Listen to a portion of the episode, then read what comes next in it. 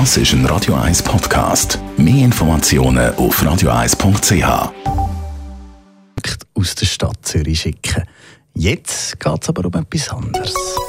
Der Konsumententipp auf Radio 1. Präsentiert von comparis.ch, einem führenden Schweizer Internetvergleichsdienst. comparis.ch wir reden nämlich über Konsumkredit. Und wenn es um so Kredit geht, dann hört man ja immer, ja, die Laufzeit so kurz wie möglich halten, dann zahlst du nicht zu viel. Dominik Weber, Finanzexperte bei Comparis.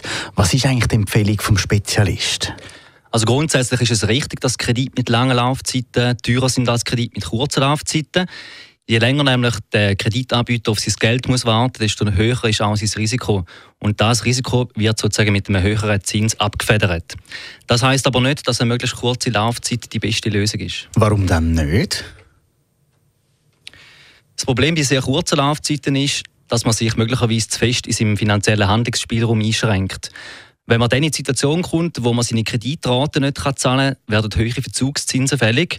Es kann ja durchaus mal passieren, dass unerwartet eine teure Autoreparatur ansteht oder eine höhere Zahnarztrechnung ins Haus flattert. Und so eine Situation kann dann schnell einmal in eine finanzielle Negativspirale führen. Was ist denn jetzt so aus deiner Sicht eine optimale Laufzeit bei so einem Konsumkredit?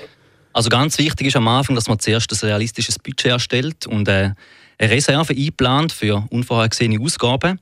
Und ausgehend von dem kann man dann äh, seine Laufzeit definieren. Im, im Zweifelsfall lieber eine lange Laufzeit wählen, weil das Gesetz erlaubt, am Kreditnehmer seinen Kredit auch vorzeitig zurückzuzahlen. Und die Zinsen, die noch fällig sind, die empfallen dann.